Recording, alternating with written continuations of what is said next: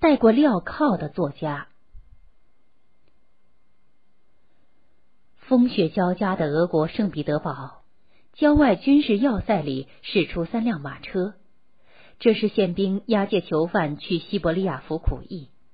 这天是一八四九年的十二月二十四日，在人们阖家团聚、欢度圣诞节的日子里，马车行驶在白雪与寒风中，显得分外凄凉和孤单。十多天后。裹着寒气的马车来到西伯利亚的鄂姆斯克军事监狱，苦役犯被一一验明正身。虎着脸的监狱长打开名单，他先看到的是西伯利亚总督对这些流放犯的手谕，戴上镣铐，严加看管。这时，一个脸色苍白、形体消瘦、眼神忧郁、脸颊上有着深红色斑点的犯人，拖着沉重的脚镣走了过来。押送的狱警指着名单上第七行，这就是他。监狱长看到这第七号囚徒的名字叫费道尔·陀斯妥耶夫斯基，在有何特长、是否识字一栏里填写着做粗活的工人识字。其实这个人受过大学教育，懂法文、德文，三年前还写过一部引起俄国文坛瞩目的小说《穷人》。因为参加在圣彼得堡的彼得拉斯夫斯基家中的多次聚会，抨击时政的黑暗，托斯托耶夫斯基被沙俄警方判处叛国罪。在执行死刑的刑场上，为了显示皇恩浩荡，当场改判他服苦役，流放西伯利亚。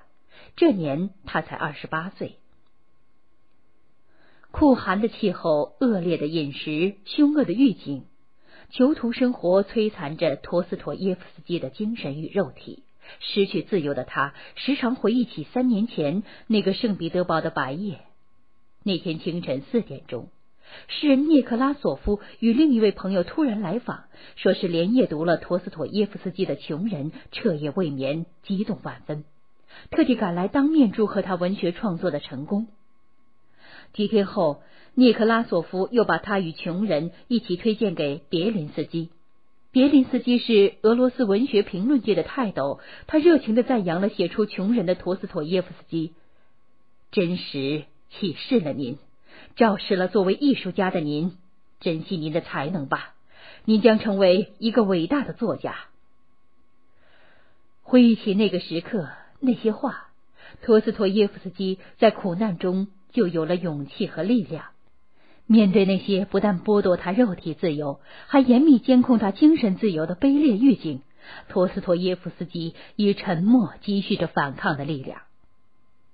一天，监狱官员又摆出一副审讯的嘴脸，问：“你在这里写过什么东西吗？”“没有，但是我在为将来的写作准备材料。”“什么？哼，说吧，这些材料你放在哪里？”在我的脑子里，托斯托耶夫斯基坚定的回答。十年后，被批准恢复贵族身份、服完苦役以及兵役的托斯托耶夫斯基，终于回到了圣彼得堡。新登基的沙皇亚历山大二世，迫于欧洲革命民主浪潮的冲击和影响，装出开明君主的形象，对书刊审查制度的尺度有所放松。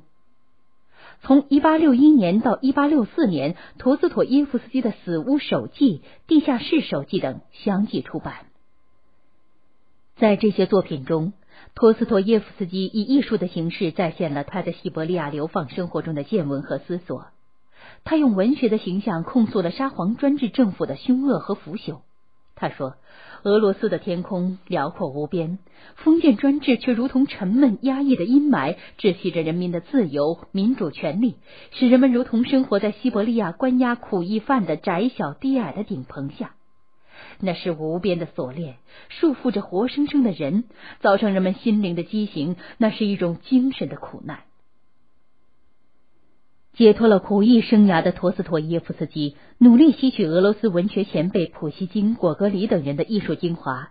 由于他亲身体验、接触了流放西伯利亚的罪犯，观察了解了他们的内心世界，便酝酿写一部从罪犯心里反映当时沙皇俄国社会现实的小说。一八六六年夏天，陀思妥耶夫斯基在他妹夫住所附近租了个房间，独自居住写作。为了防止患先天性癫痫的陀思妥耶夫斯基突然发病，妹夫让一名仆人每天夜里睡在他房间的隔壁。几天后，那名仆人突然死活不愿去那里住了。经过再三询问，仆人才说出实话：“老爷，您不知道，睡在那里的我从未睡过安稳觉。那幢房空旷，夜里像死一样寂静。可隔壁那位先生……”夜里老是不停走动、叹息，有时还自言自语，我都听得清清楚楚。